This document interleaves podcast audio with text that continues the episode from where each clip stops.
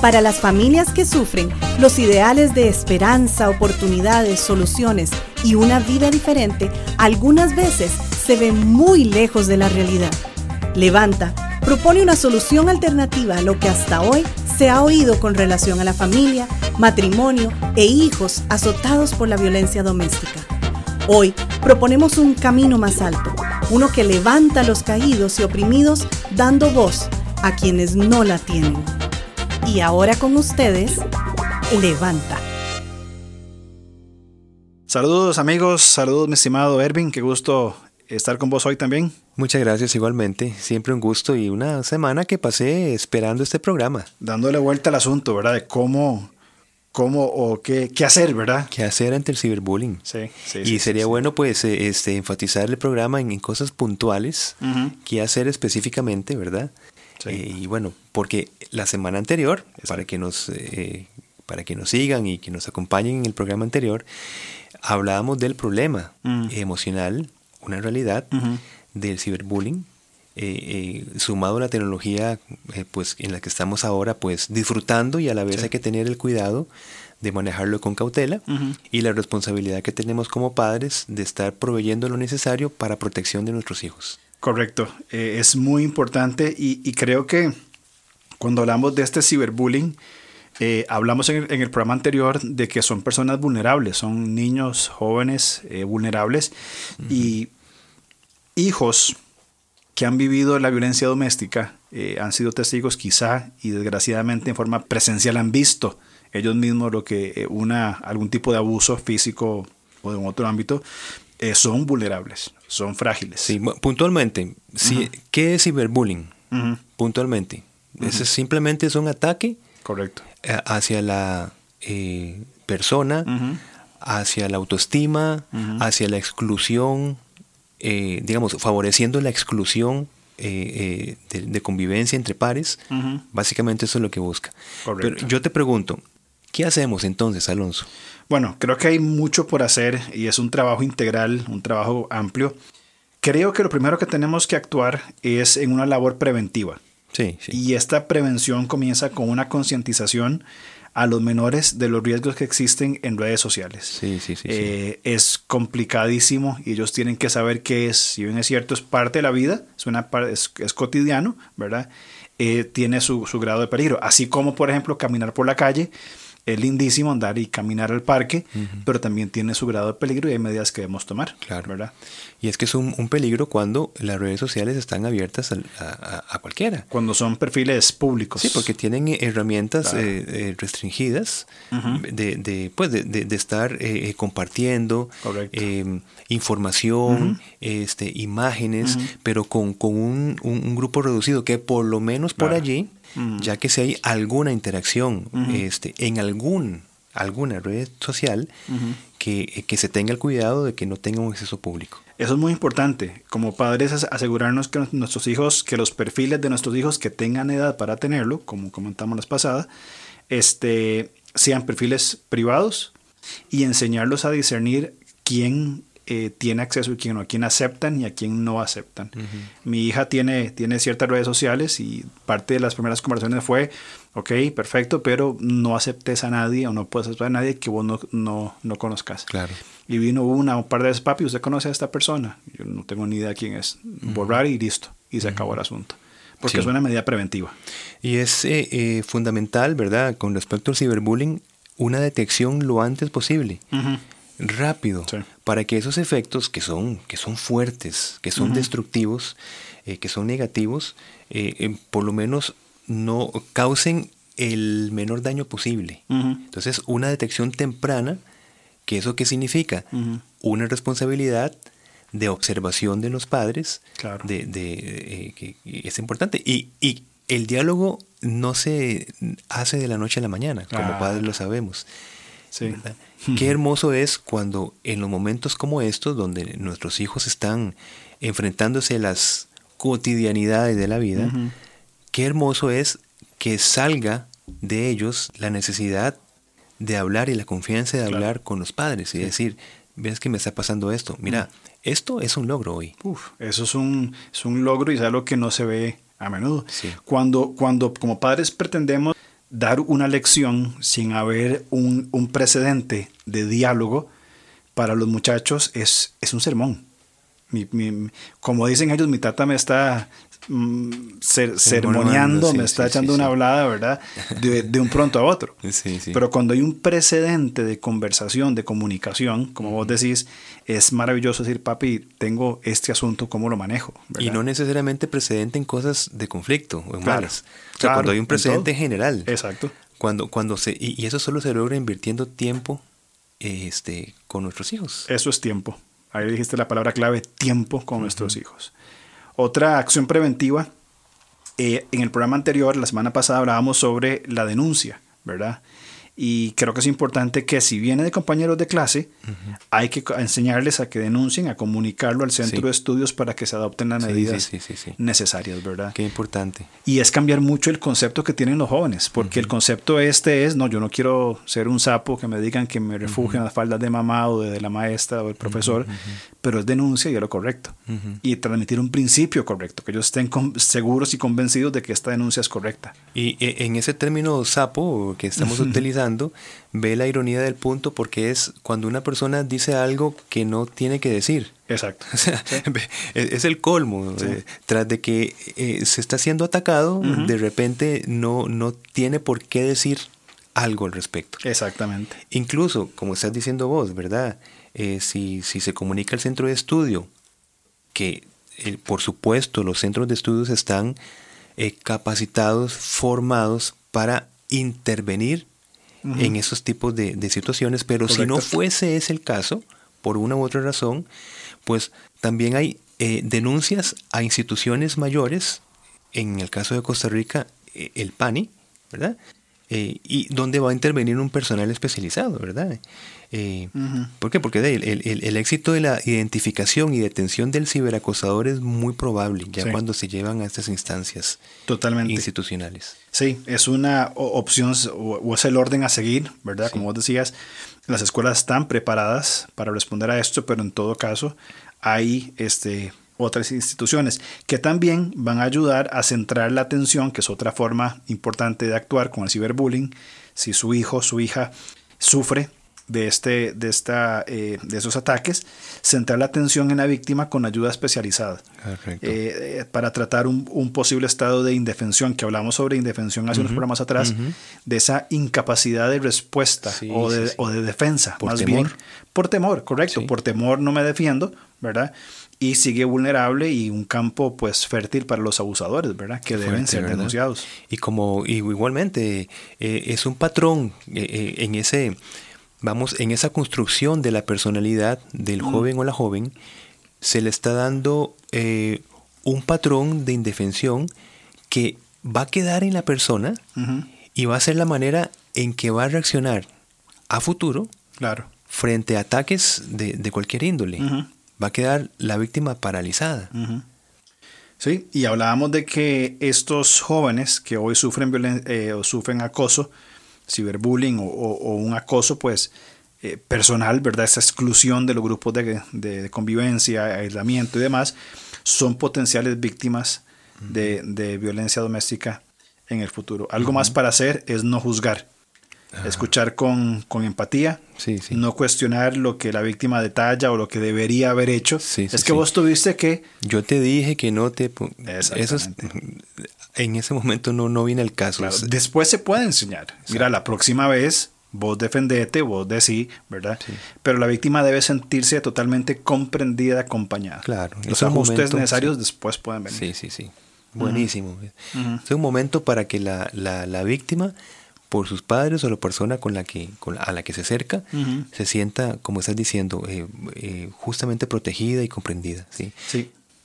No, y, los, los padres eh, deben ser también acompañados, ¿verdad? Porque nos significaría para nosotros un, un gran sentido de culpa por no habernos dado cuenta de lo que está pasando con nuestros hijos. O sea, también es un impacto para nosotros saber que tal vez una agresión de ciberbullying está muy avanzada, que ya lleva, por ejemplo, eh, semanas o meses de, de, y que nosotros no nos dimos cuenta en ningún momento.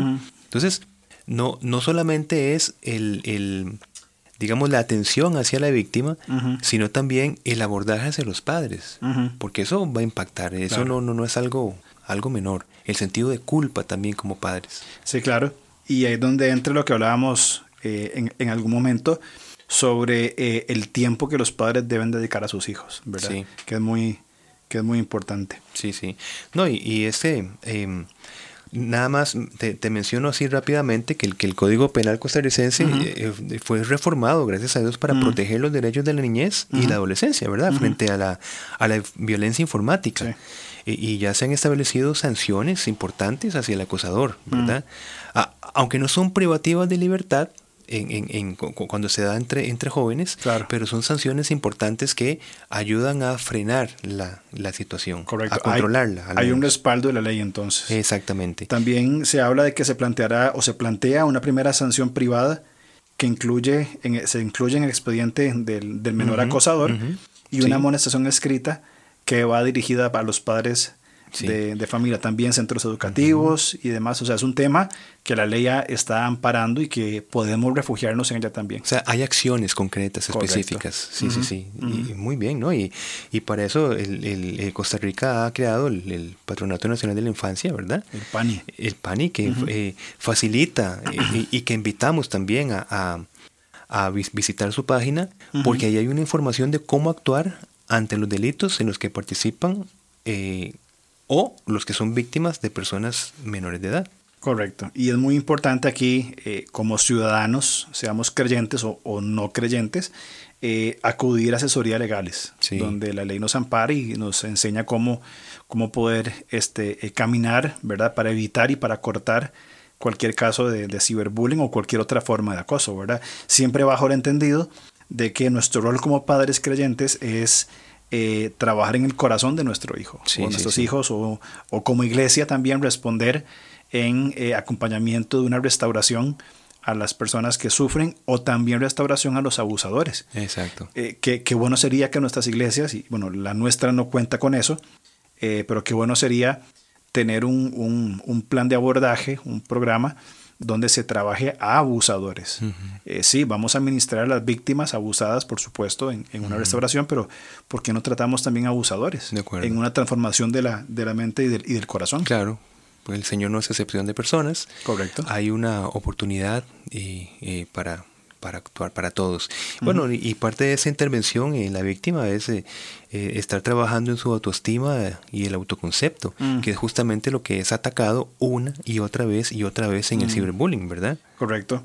Ahí me hace pensar en, Romanos capítulo 12, cuando Pablo eh, enseña en cuanto a un correcto concepto de, este, de autoestima, ¿verdad?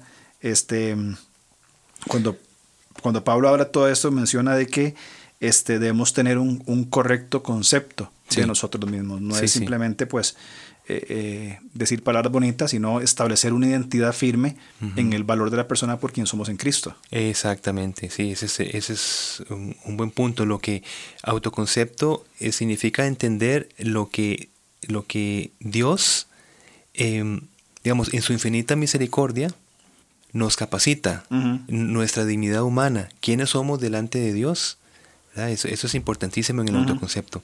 Correcto. Bueno, y podemos hablar también de un reforzamiento de habilidades sociales e interpersonales, que justamente este es otro de los ataques que se dan, una exclusión de una convivencia de pares. Entonces es, reforzar, porque es eh, posiblemente em, no sea eh, uno solo el que esté atacando, sino tal vez em, estos acosadores forman parte de un grupo, tal vez íntimo, eh, donde se, hay una alianza con otras personas, es decir, son como un líder, em, un liderazgo negativo, y de repente hay un ataque, em, el líder entonces se separa de la víctima y con el líder va todo ese grupo que antes eran los contactos de la víctima. Entonces, un reforzamiento en las habilidades sociales interpersonales, o sea, volver a crear pares, porque no es, no es nada productivo que nuestros hijos e hijas se aíslen y que queden ahí aislados dentro de su contexto. Correcto. Eso no, eh, para nada, para nada es recomendable. Eso es muy importante lo que estás diciendo de esas habilidades sociales e interpersonales. en las dos direcciones. En una dirección de no es nada sano y bueno, que vos ya lo mencionaste, que se aíslen y también enseñarles a elegir con quienes van a hacer eh, vida social. Por ejemplo, Salmo 119, eh, versículo 163 dice que compañeros soy yo los que te temen y guardan tus mandamientos. Eh, ha llegado un momento donde he tenido que decirle a, una de mis hijas, esta persona que vos llamas amiga no es tu amiga, porque tiende a dañarte y lastimarte eh, tiende a menospreciarte, tiende a lo que, a lo que sea. Tienes que aprender a elegir con quién vas a compartir y con quién vas a, a, vivir tu vida, ¿verdad? Otra forma también de poder intervenir es, es con la comunicación asertiva. Sí. No saber cómo expresarse ante el acoso genera a veces un estado de eh, indefensión, que hemos hablado de, indefensión como este mecanismo de no defensa, ¿verdad? En la víctima, que sepa expresarse. Sí, esa expresión emocional, ¿verdad? Es, pero para, para poder expresar las emociones, primero hay que aprender a reconocerlas, ¿verdad? Claro. Se, reconocen, o sea, que, que siento, eh, eh, inclusive puede ser una labor, una labor primero como, como padres, de, de empezar a enseñar los tipos de emociones que se generan, ¿verdad? Y, así identificarlas y expresarlas. y, y, en, y, en, todo caso, esa expresión emocional a veces va a salir como un, como un volcán. Entonces ahí viene la parte también de la comprensión y la tolerancia en estos tiempos, ¿verdad? Porque eh, imagínate, si, si ya sería mucho pedir que en, que en una catarsis, ¿verdad? En, en, una manera expresiva de emociones, terminemos diciéndole, mira, cálmate, cálmate, no me, no me hables así, mira que no me gusta como me estás hablando. o sea, es como revictimizar. Correcto, exactamente. Es muy importante entonces eh, reconocer las emociones y, saber cómo tratarlas. También, como hablamos en el programa de hace dos semanas, trabajar en los pensamientos. Sí, sí, sí, sí, sí, Resentimos cuando repensamos en lo sucedido. Exactamente. Entonces, trabajar los pensamientos, la paz que Dios da, la paz que el mundo no da, es importante trabajar los pensamientos. Y, igual, ¿verdad? Trabajar en la tolerancia ante la frustración. Mm. Em, en, el caso que, me, que, que, nos compartías de, tu hija, eh, trabajar en la confianza, porque se, se rompe la confianza, eh, se, crea un patrón.